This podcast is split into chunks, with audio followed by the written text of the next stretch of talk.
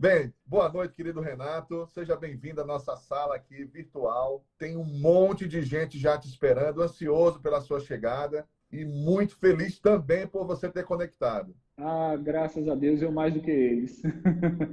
Olha já... só, Alberto. Eu quero agradecer novamente o convite feito por você, tá certo? É, não tinha como recusar. É, soube que foi um sucesso, foi um sucesso mesmo. Muitas pessoas, amigos, me ligaram que estavam numa situação do que a gente vai discutir aqui hoje, tá certo? Alguns clientes me ligaram, donos de escola que a gente presta alguns serviços. É, enfim, muita gente procurando. O tema é muito atual e mais atual ainda, porque essa semana foi ajuizada uma ação, uma ação civil pública pelo Ministério Público, né, que está dando muito o que falar. As pessoas, as pessoas estão me mandando para eu analisar, eu olha, não posso fazer o, o trabalho do, do promotor, muito é menos do juiz. Isso né? é verdade. Mas a gente vai, vai eu, eu separei um tempinho para a gente discutir essa justamente essa ação, tá bom? Que é um tema muito, muito atual. Perfeito. O, o doutor Renato Bani, que vai fazer com certeza um banho de informação, um banho de informação é, com essa temática, tá certo? Façam seus convites, chamam as pessoas façam ali, vai no aviãozinho e convida mais gente para vir para essa, essa sala fazer o bate-papo, tá certo? Bem, eu vou dividir essa conversa, Renato, em duas etapas para ser mais didático. Uma etapa mais certo. curta, de 15 a 20 minutos, tá certo? De 15 a 20 minutos no máximo, para a gente fazer um flashback daquilo que foi conversado na, na, na live anterior, para que as pessoas que Perfeito. não estavam na live anterior possam se situar no que a gente está conversando, que são contratos escolares em tempos de pandemia. E logo em seguida, a gente aprofunda aquilo que as pessoas pediram, né, que é um aprofundamento sobre essa temática, e aí você já também faz um gancho com a, com a determinação que houve agora durante essa semana do juiz, não foi isso? Isso, exatamente. Alberto, ninguém melhor do que você para falar sobre essa pandemia que a gente está vivendo, né?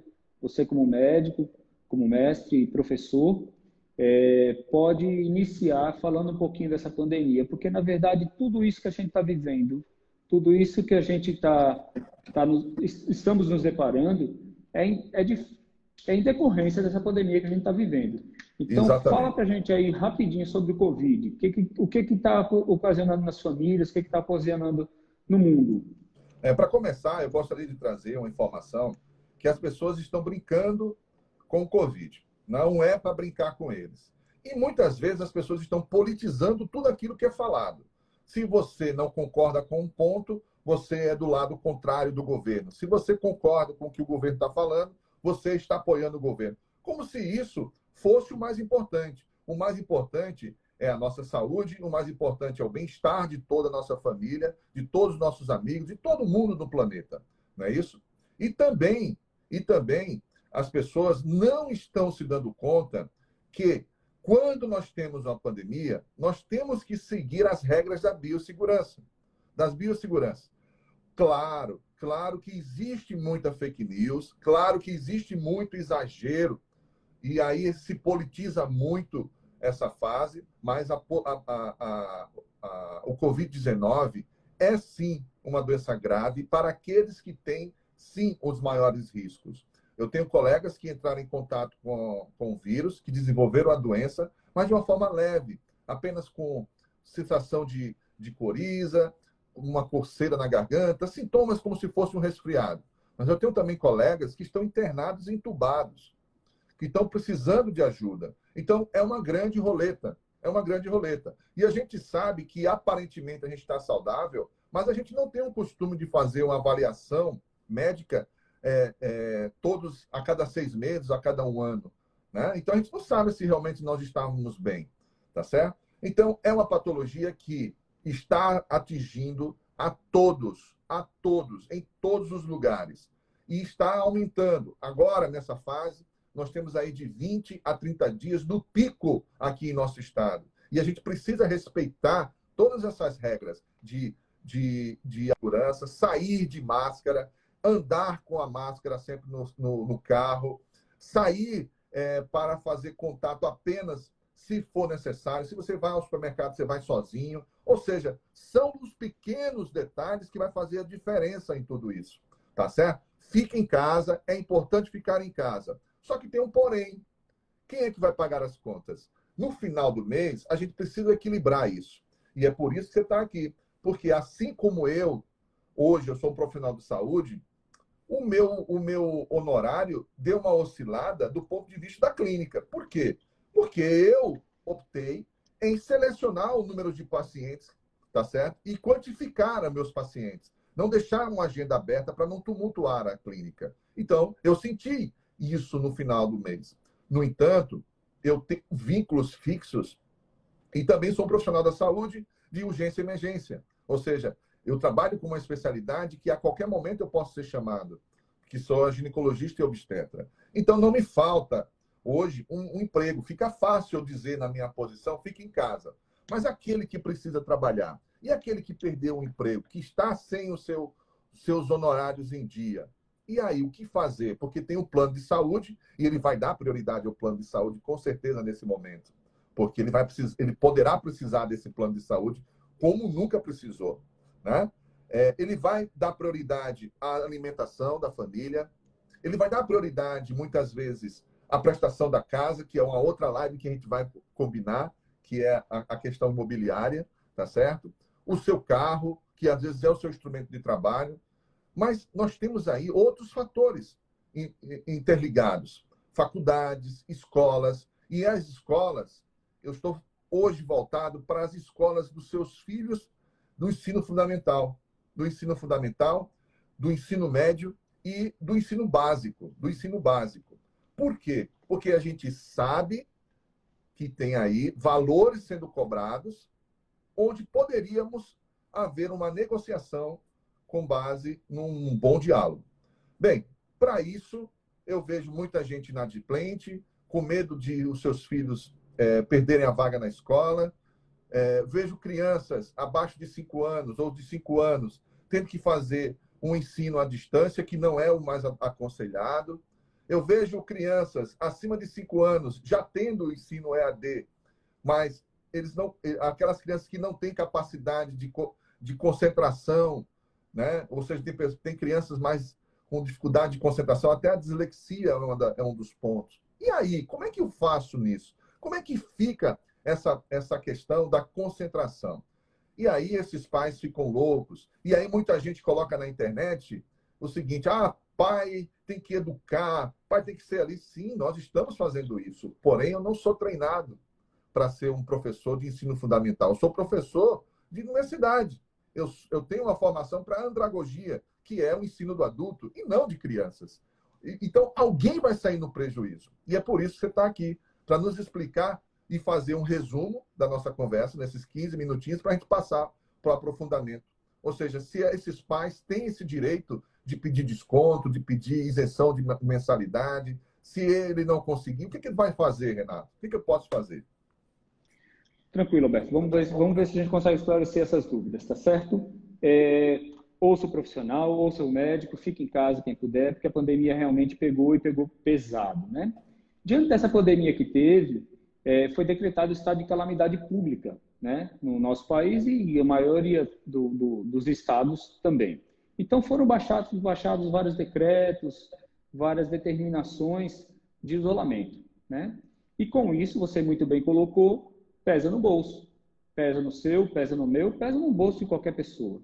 Salvo os supermercados, que dizem que estão cheios, né? Supermercado tá. de farmácia é o único que não está que não tá sofrendo. É Mas vamos lá. Primeiro, para a gente poder entender é, se tem direito ou não, eu queria falar um pouquinho como é que se trabalha a educação, a, a legislação da educação no país. Existe uma lei básica chamada Lei de Diretrizes e Bases da Educação, que é a Lei 9.394, lá de 1996, tá certo?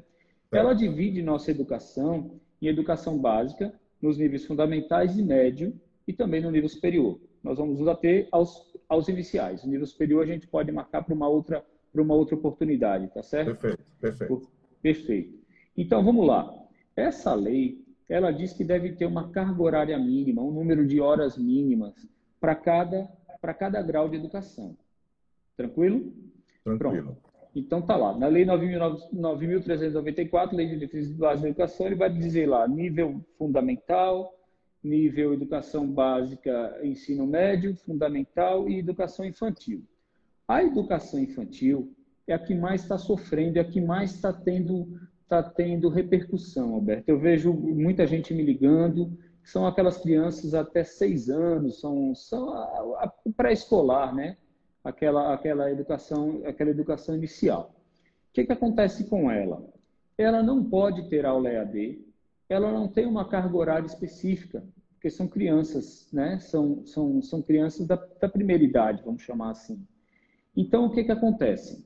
Você matriculou seu filho numa escolinha ou numa creche, perfeito? E, de repente, não pode mais ter aula.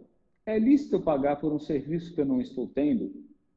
Essa é a primeira pergunta que fica, né? Se eu não estou tendo aula e se eu não tenho oportunidade de repor essas aulas porque não tem carga horária para essa educação inicial, tá certo? Algumas pessoas estão optando pelo cancelamento dessa, dessa, dessa matrícula, né? Certo. Nós temos aí um grande problema também quanto ao cancelamento. Se eu, se eu matriculei meu filho no começo do ano numa, numa escolinha, numa creche, tá? Eu comprei material didático, eu comprei aquele material básico que a escola exige, papel, caneta, tesoura, caneta não, caneta é para as turmas maiores. Eu comprei aquela, aquele giz de cera, eu comprei aquela massinha, eu comprei o brinquedo recreativo, comprei farda, Todo paguei kit, né? Escolar, Todo kit escolar.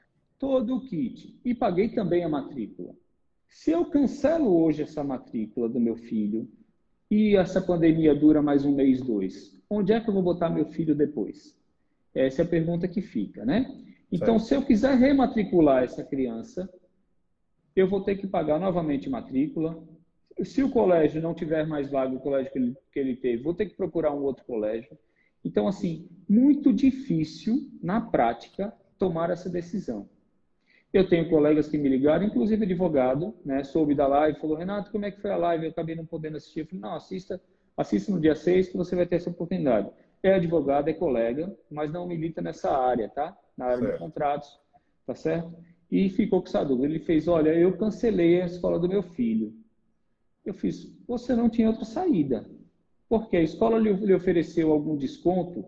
Ele falou, não, não ofereceu desconto nenhum, falou que os custos eram os mesmos, só que a gente tem que analisar o seguinte, se meu filho, se meu filho pequeno está dentro de uma sala de aula, ele está ali consumindo alimento, ele está consumindo a hora técnica do professor, ele está consumindo uma série de fatores, né? Energia, água, enfim, todos os custos que, que, que envolvem essa educação.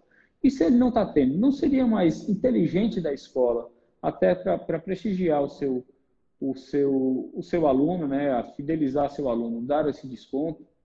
E aí, Alberto, eu vou chamar, eu vou chamar atenção aqui, tá certo? Algumas escolas estão dando esse desconto. Eu tenho, eu tenho na família pessoas que estão recebendo 50% de desconto para um, uma criança de 3, 4 anos. Exato. Eu tra trabalho para uma escola há muitos anos que ela deu para todo mundo 33%. Então, tem ele hoje, conseguiu fidelizar. Tem hoje algumas instituições que estão dando até 70% de desconto para ensino, ensino básico, né? ou seja, para crianças pequenas. Perfeito, exatamente. E aí a gente teria que analisar caso a caso. É, é, de fato, as escolas deveriam já, já conceder isso para fidelizar. E algumas já estão, já estão fazendo, né? Fazendo pensando em quê? Pensando no prejuízo que, que esse pai teve, né, financeiro, financeiro, que abalou todo mundo, isso não tem como negar, e a tendência é que fique ainda pior, né? Porque quanto mais tempo eu passo sem faturar, Quanto mais tempo as pessoas passam sem faturar, menos elas vão consumir. E se elas menos consomem, menos vai ter circulação de dinheiro aqui. E as escolas vão ter que se adequar a isso. Né? Então, com base nisso, esses pais têm o direito de, de pedir, é, ou falo de forma legal, ou seja, existe algo legal que embase esses pais a pedirem esses descontos? Alberto, existe, tá certo? Existe, eu vou me antecipar e deixar isso para o final, mas já que você me, me, tocou nessa pergunta, eu vou logo dar. Tá?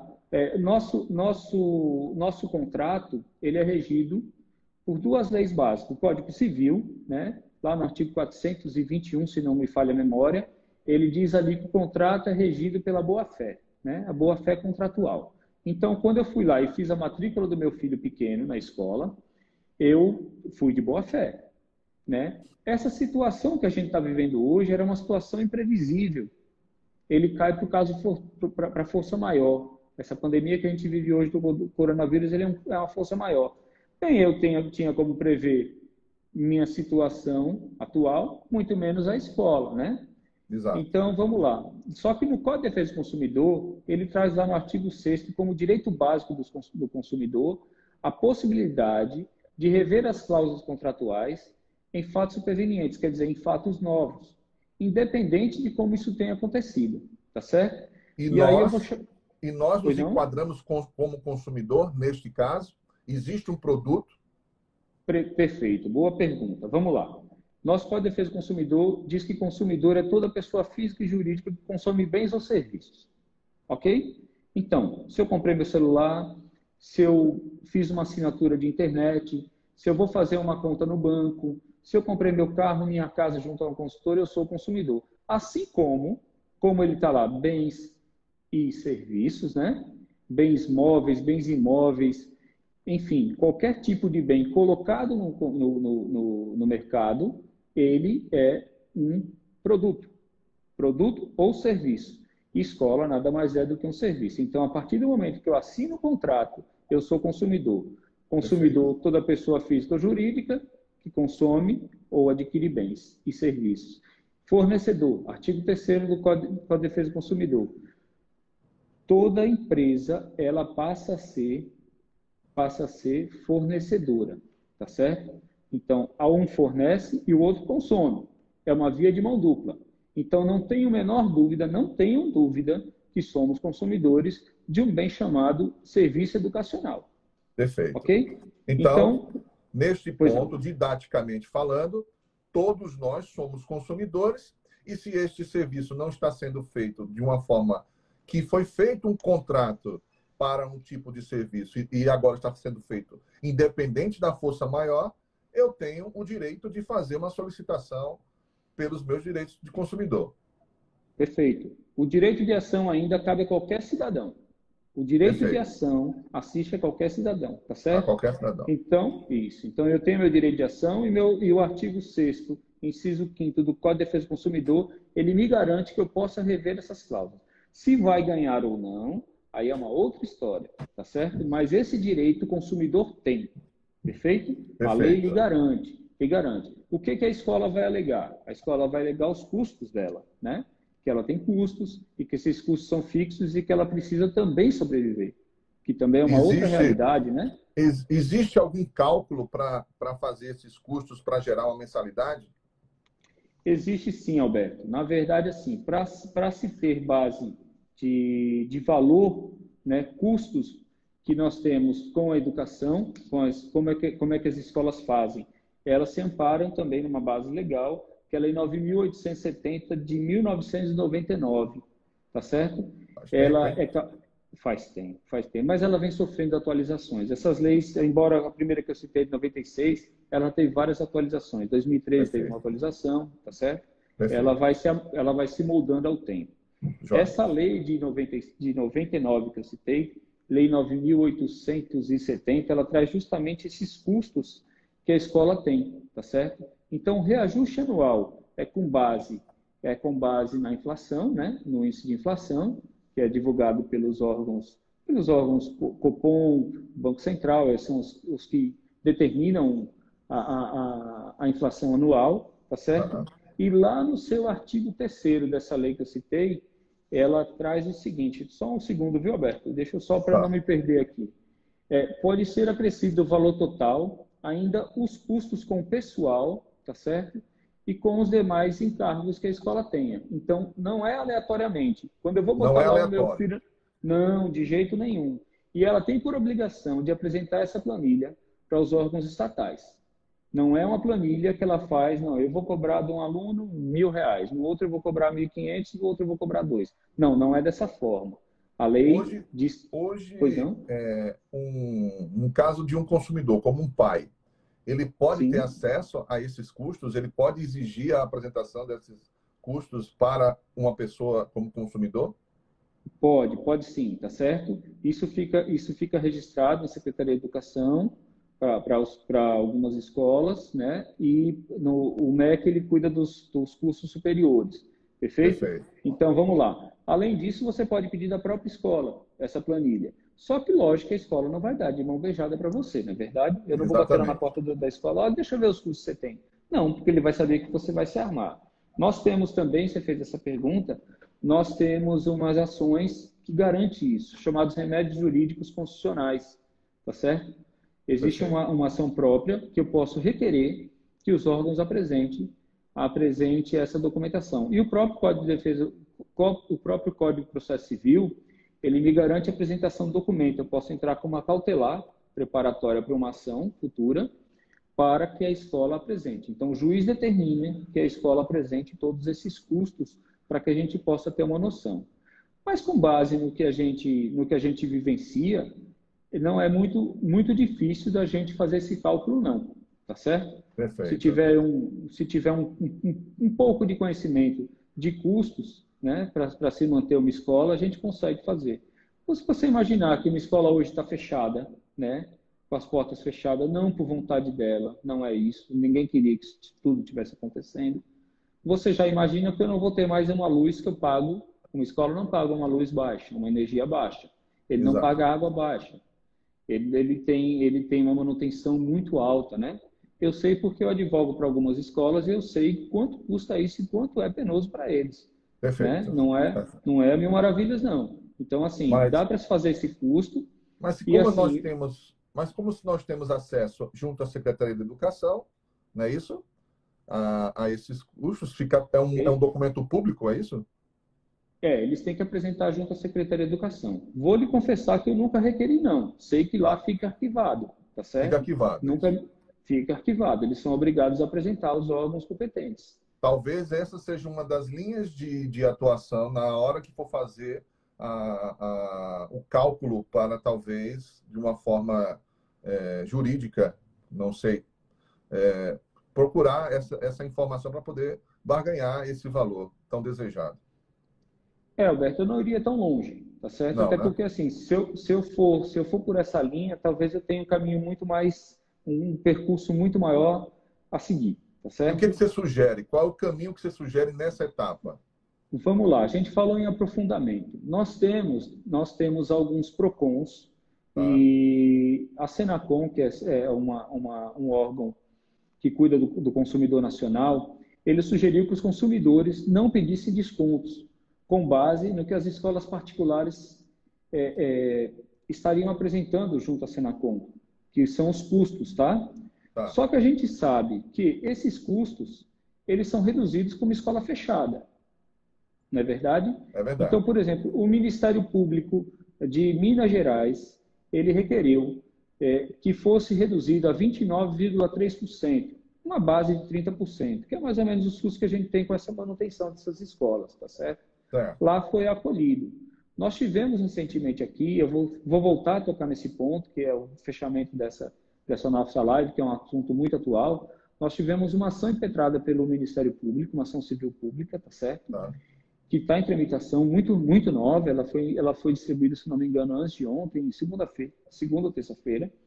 Tá? Já, sa, já saiu uma liminar do Dr. Jerônimo, que é da 11ª Vara, foi negado, mas os custos que foi pedido em redução é, foi de 35% para as escolas de, de grau menor e para as escolas de ensino fundamental e médio, que fosse em 30% que é muito semelhante aos 29,3% que Minas Gerais conseguiu.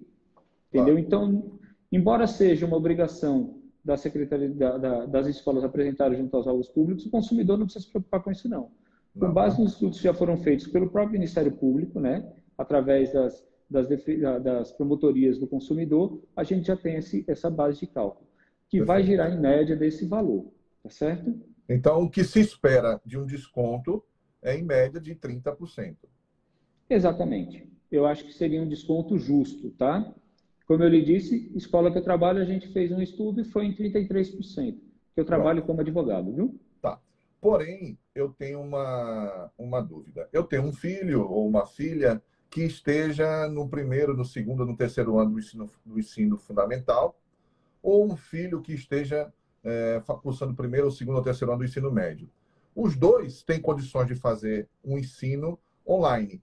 Até aí, tudo bem. Tá? Vamos tirar daí aquelas, aquelas crianças ou aqueles jovens que têm dificuldade de comunicação, dificuldade de concentração, dificuldade é, até mesmo é, cognitiva é, é do ponto de vista é, que nós chamamos de, de ah, tem um, um, termo utilizado de prisma, né? Existe um prisma dentro desse prisma, o prisma cognitivo, que alguns têm um perfil, outros têm outro, que esse, essas crianças teriam melhores aproveitamentos em sala de aula no forma, na forma tradicional, presencial.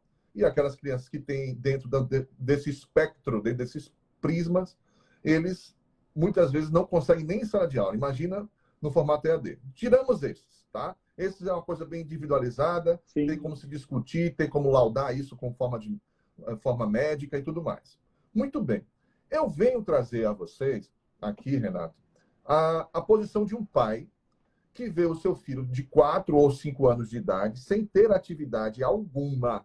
Eu falo, não é que esteja tendo atividade, porque eu até concordo entre 30% e 35% em, em, em que os professores estão se, se empenhando em fazer as suas aulas online, que estejam se dedicando a fazer suas aulas online. Mas eu pergunto, e aqueles pais que não tão, estão tendo as suas atividades com seus filhos menores, até 5 anos de idade? Para esses, 35% ainda é muito pouco, porque não está tendo nada, ou seja, você está pagando um valor para nada, literalmente, só para assegurar o direito da criança estar matriculada numa escola. Isso é possível reverter? Vamos lá, deixa eu ver se eu consigo responder essa pergunta. Vamos separar o joio do trigo, né? você já, já pontuou bem. Uma coisa é eu ter aquele, aquela, aquele adolescente que está no, no, Eu, tenho, eu tenho essa realidade em casa, viu, Alberto? Eu tenho um filho com 7, um com 19 e uma com 17. Pois é. então, é. assim, eu tenho todas as fases. Eu tenho universitário, tenho segundo grau e tenho o menorzinho, né? Que está tá no, no, no, no segundo. é, pois é. E lá eu encaro essas, essa três, essas três realidades. Vou pegar eu como pai, tá certo? Eu vou esquecer eu como advogado e tentar responder tá. como técnico. Vamos lá. O menorzinho está tendo aula. Ele está tendo aula online. Perfeito? Perfeito. Cabe essa aula online perante a lei? Essa é a primeira pergunta, eu respondo já. A outra, com 17 anos, está tendo aula. Na verdade, ela, ela foi fazer um intercâmbio, teve que voltar às pressas em face dessa Lembra. pandemia Lembra que eu falei contigo, né? Só que ela não concluiu o ano letivo lá nos Estados Unidos. Então, ela está tendo aula online da escola dos Estados Unidos aqui no Brasil. Certo. Certo? certo. E tem um filho universitário que tinha aula presencial e passou a ter aula EAD agora. Perfeito. Perfeito? Vamos lá, vou, vou responder um a um. O meu filho pequeno, a lei garante a ele ter essa aula? Não. Não, não né? pode. Não, não pode. pode. As crianças menores, mesmo que tenham, as escolas têm feito esse esforço, a gente tem que reconhecer algumas escolas, né? Ela está disponibilizando uma, alguma plataforma, ou o Zoom mesmo, para que não perca a interação entre as outras, entre os, entre os colegas. Mas é não tem validade é... alguma. Não tem validade alguma. Por que, que não tem?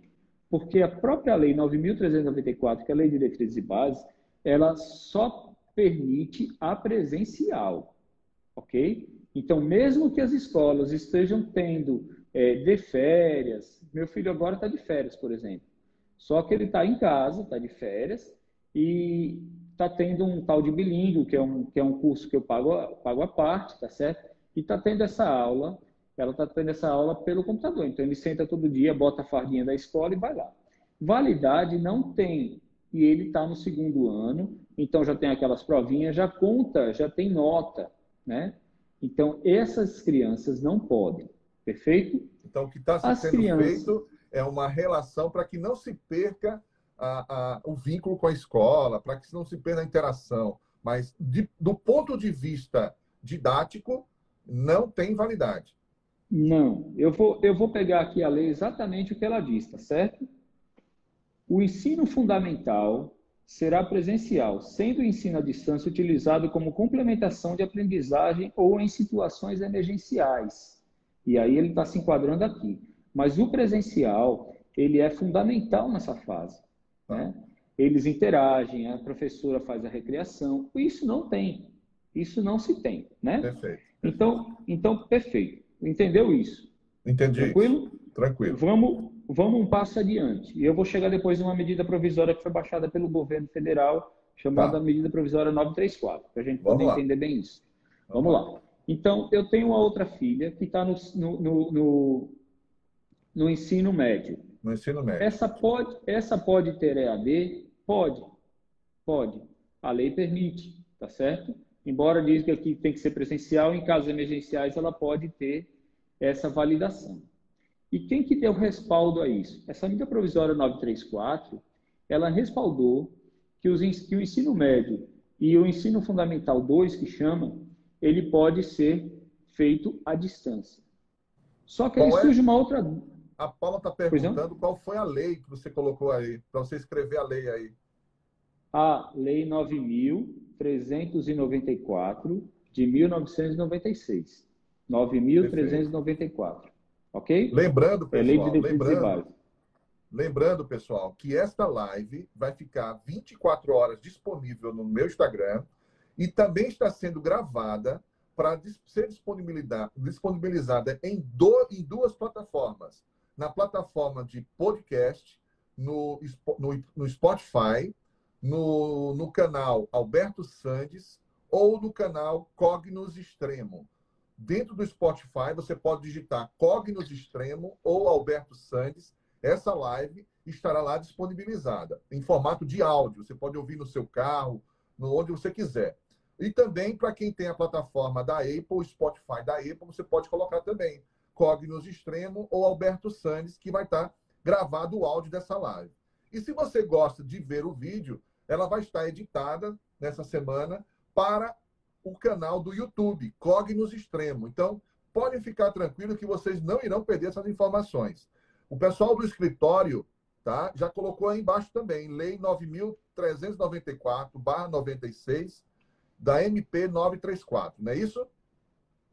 Exatamente. Estou essas... me sentindo Estou me sentindo um jurista desse jeito já.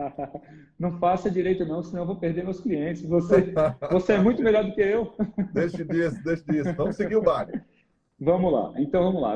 Esse, esse aluno que está no, no, no, segundo grau, no, no, no, nível, no ensino médio, ele no segundo grau não, ensino médio, né?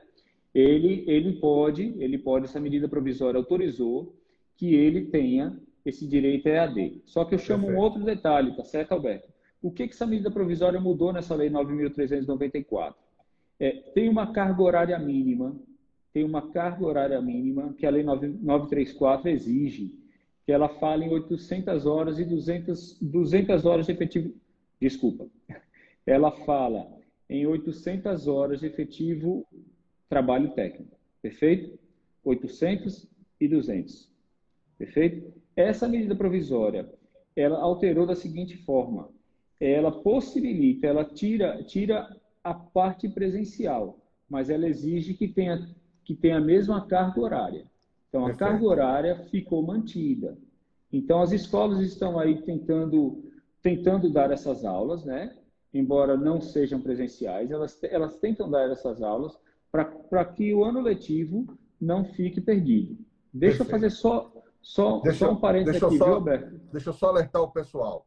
O doutor Renato, ele vai falar sobre o primeiro ano da, do o, o, o, infantil 1. Não, não fiquem ansiosos, ele vai falar já já, tá certo? Ele está sendo bem didático, mostrando o ensino, o ensino fundamental 2, não é isso? O ensino, é, o ensino, perdão, é o infantil 1, 2, não é isso? Depois o fundamental e o médio. E o mais importante que todo mundo está perguntando, ele vai deixar para o final, que é a cereja do bolo. Ele tem 20 minutos para falar tudo isso. Vamos correr. Bom, eles estão querendo saber o que, Alberto, eu posso logo responder. E é como sobre, é que fica. É sobre aquelas crianças até 5 anos, que, tá, que é um infantil 1, que estão sendo alfabetizadas, se, se estão amparadas, se não estão amparadas. Não, o infantil 1 ele teria que ter a, a, a, a aula presencial aí nesse caso, né? Infantil 1 que você chama são as crianças menores. É a pré-escola. Pré-escola. A pré-escola, a pré-escola nós falamos há pouco que não tem jeito, porque ele tem que ter a aula presencial. Na verdade, não conta como grade curricular. Se eu quiser, eu, Renato, quiser educar meu filho na pré-escola, eu posso. Né? Não tem essa obrigatoriedade a pré-escola. Desde que ele seja alfabetizado. O que, que, ele, que, que, ele tem que sair? Ele tem que sair lendo e escrevendo da, da, da, da alfabetização. Eu tenho Leu e escreveu, ele está, ele está falando, é, pois não. Os americanos têm uma, uma cultura também de fazer o ensino domiciliar, né? É, não vamos estender muito, porque a gente tem pouco tempo, mas eu posso utilizar essa técnica, Renato, para fazer o, o pré-escola. Por exemplo, eu tiro meu filho da escola, eu tirei ele da escola e eu contrato uma professora para fazer o ensino domiciliar. Ano que vem, essa criança passará por uma avaliação, é isso, para ver se ele passa para o ano seguinte? Ele pode acontecer Alberto, isso?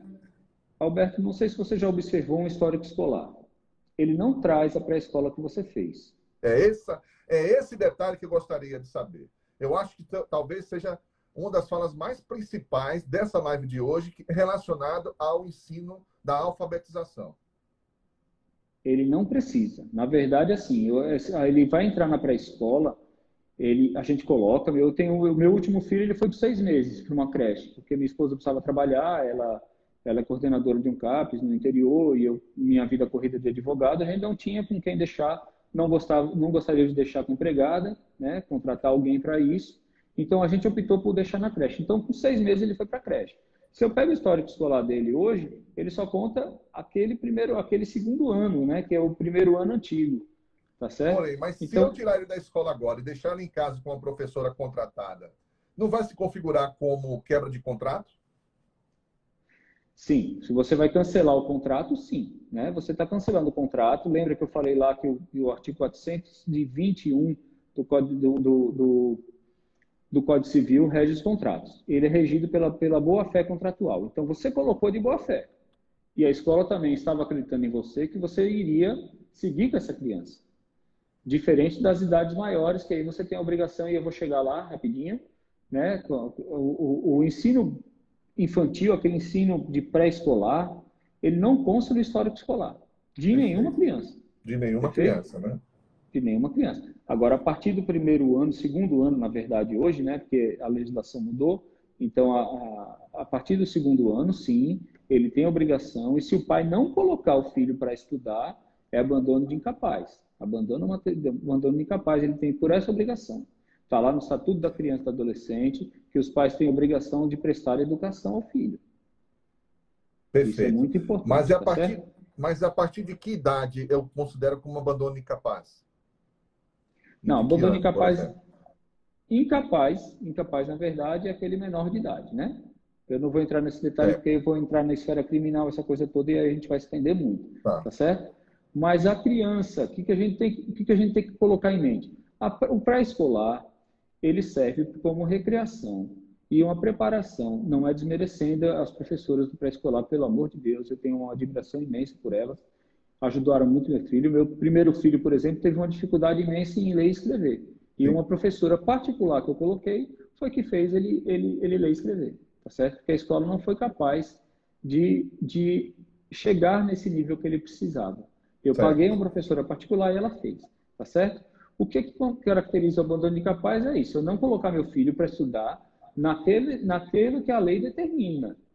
Então, ele precisa ter educação básica, e precisa aprender a ler e escrever. Isso, isso a gente tem que ter em mente. E aí ter a sua vida escolar correndo bem. Eu, eu posso transformar, ter...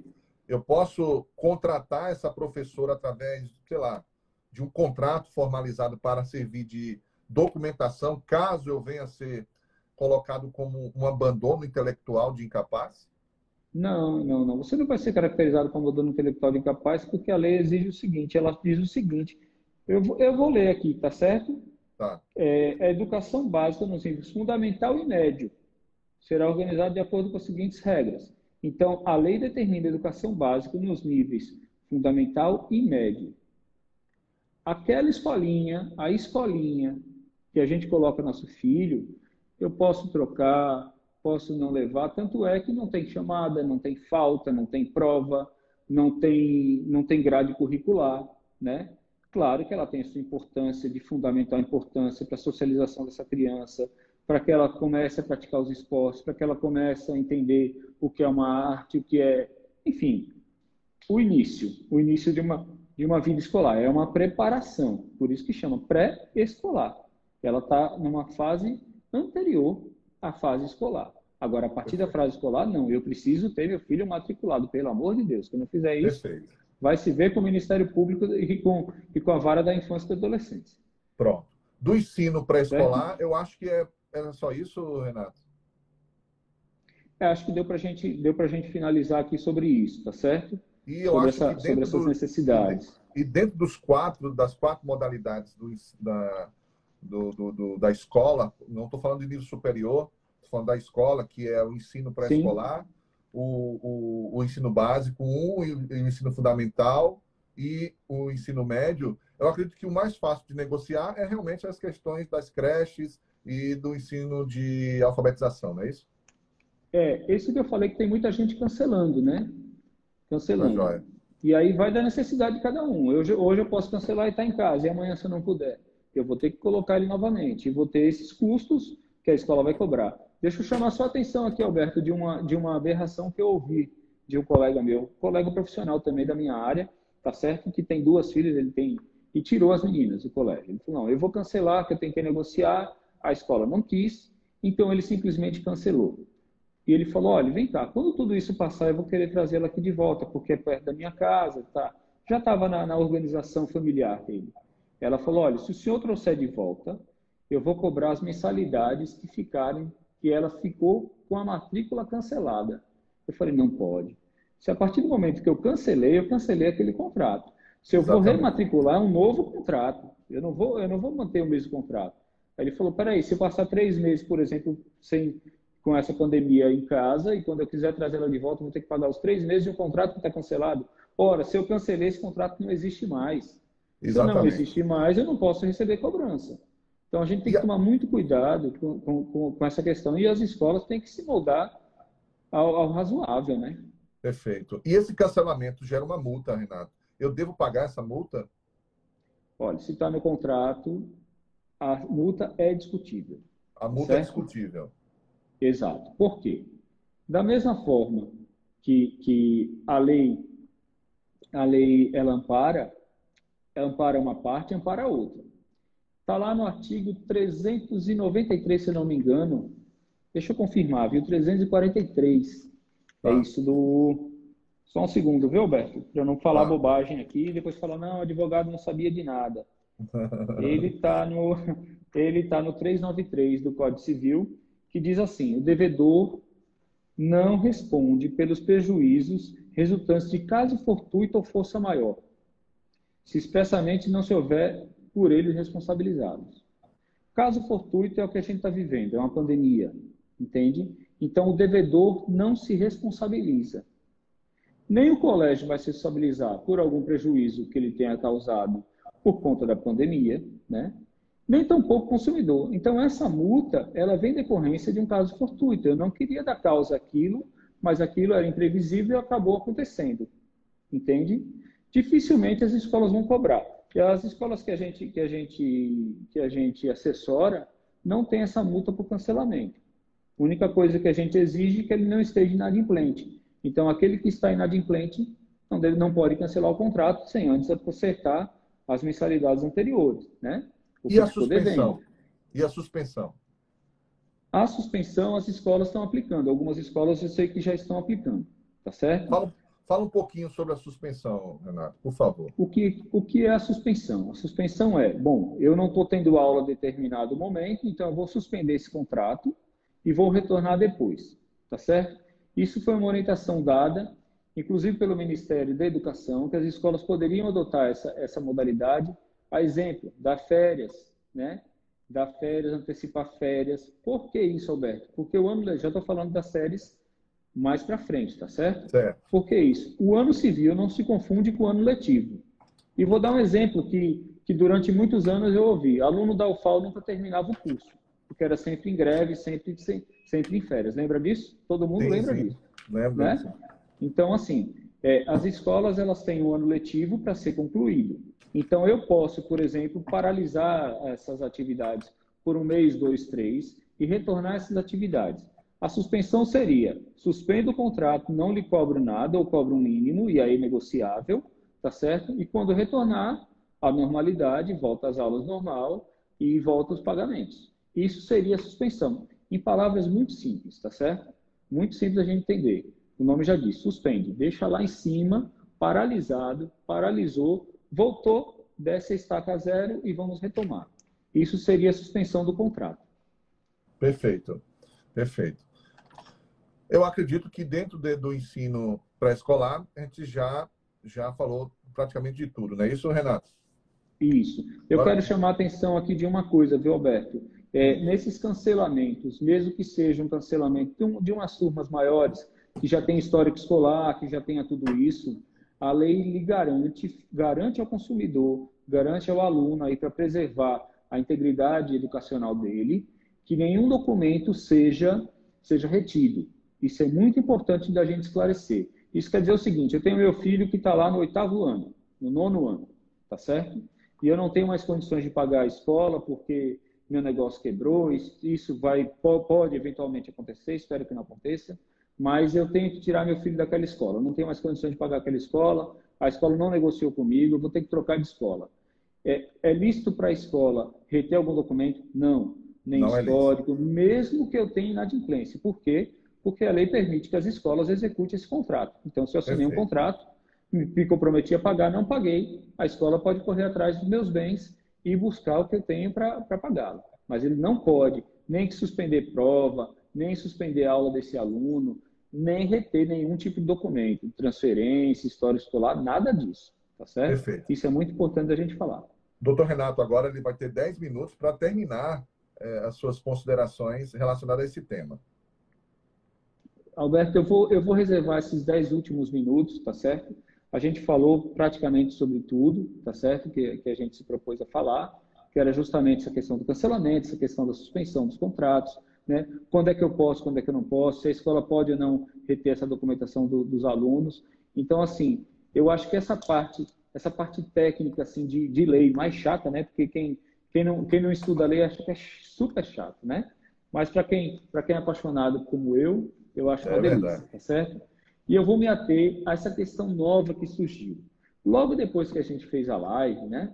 Naquele, na, na, na sexta-feira, dia 1 foi sexta? Foi sexta-feira, né? Dia 1 primeiro de maio, nós fizemos a live e comecei a ser procurado.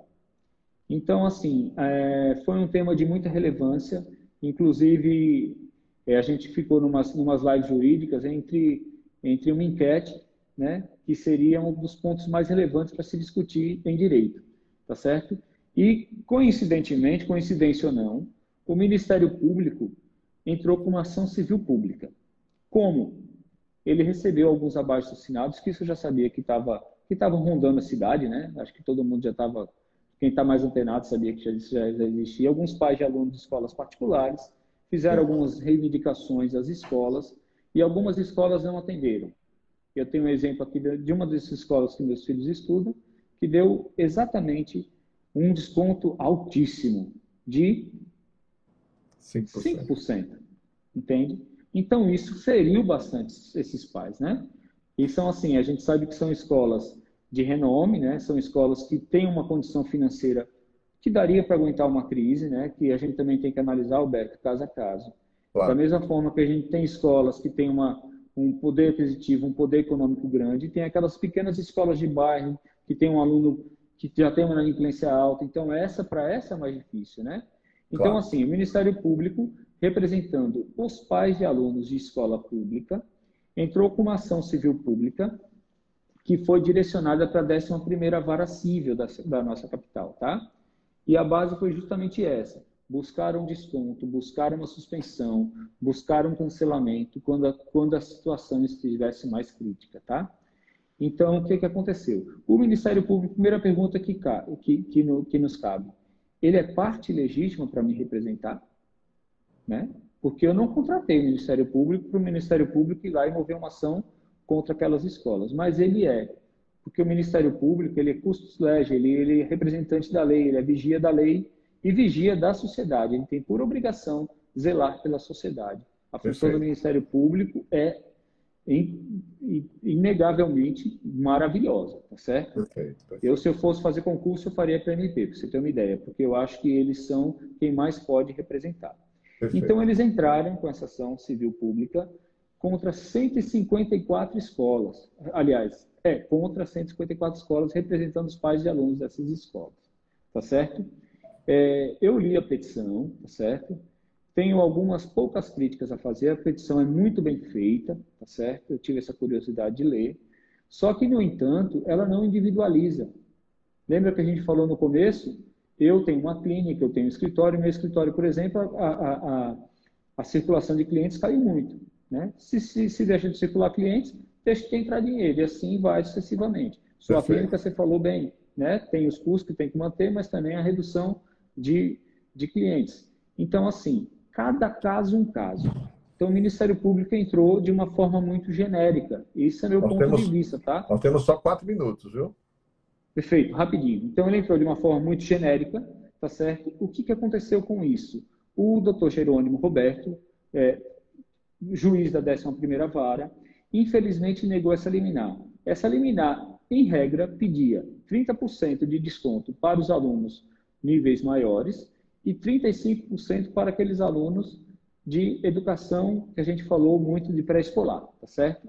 Só que essa liminar foi negada. E aí, está tudo perdido? Não, é só uma liminar, é só uma, uma tutela antecipada, uma tutela de urgência, tá certo? O processo ainda vai seguir. Só que a gente tem que analisar o seguinte: os pais têm uma necessidade muito grande, então tem que ser muito rápida. E urgente, tá certo? Né? muito rápido. E urgente, exatamente. Por isso que chama tutela de urgência. O nome correto, o nome técnico é tutela de urgência. Artigo 300 do Código de Processo Civil. Está lá determinando isso.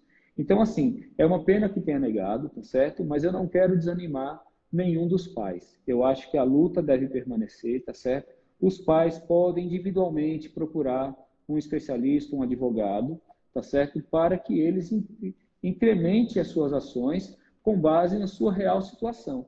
Porque, como foi feito de forma genérica, o juiz entendeu que não seria o caso. Né? Cada caso é um caso, a situação real de cada pai é uma, a real situação de cada escola é, é, é outra. Nós temos dois minutos, Renato.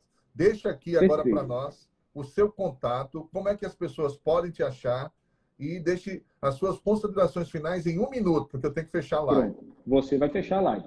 Vamos lá. É fácil de me achar no Instagram, Renato Bani, ADV, abreviação de advogado, tá certo? Sou sócio de um escritório chamado LBBA, lbba. LBBA é o nome do escritório, Leal, Bani, Brandão e Alves, tá certo? É, eu queria agradecer muito, Alberto, a sua, a seu, o seu convite, tá certo? Mas como foi você que me convidou, o anfitrião vai encerrar, tá bom? Um beijo no seu coração, fique em paz, muita saúde e paz para todos. Querido Renato, eu quero agradecer a você por toda a sua disponibilidade. Vocês observaram como ele é didático, ele traz a informação de bem mastigada e bem entendível para todo mundo, ou seja, todo mundo compreende, todo mundo é muito compreensível, tá certo? Muito obrigado, foi um grande prazer, uma honra minha estar aqui com você nessa sala, uma honra minha em ter todos vocês que estão aqui nos prestigiando e trazendo o, o, o, o brilhantismo desse profissional que realmente eu observei pelos comentários trouxe muita alegria e muita esperança a todo mundo que estava angustiado. Essa live estará gravada sim, vai ficar 24 horas à disposição de vocês e também estará no, no YouTube, no canal Cognos Extremo e também no Spotify e, na, e no Spotify e também no podcast da Apple, tá? Um forte abraço, Renato. Gratidão imensa. Também. Foi uma grande honra. Uma ótima noite para vocês e que Deus abençoe a cada um de vocês.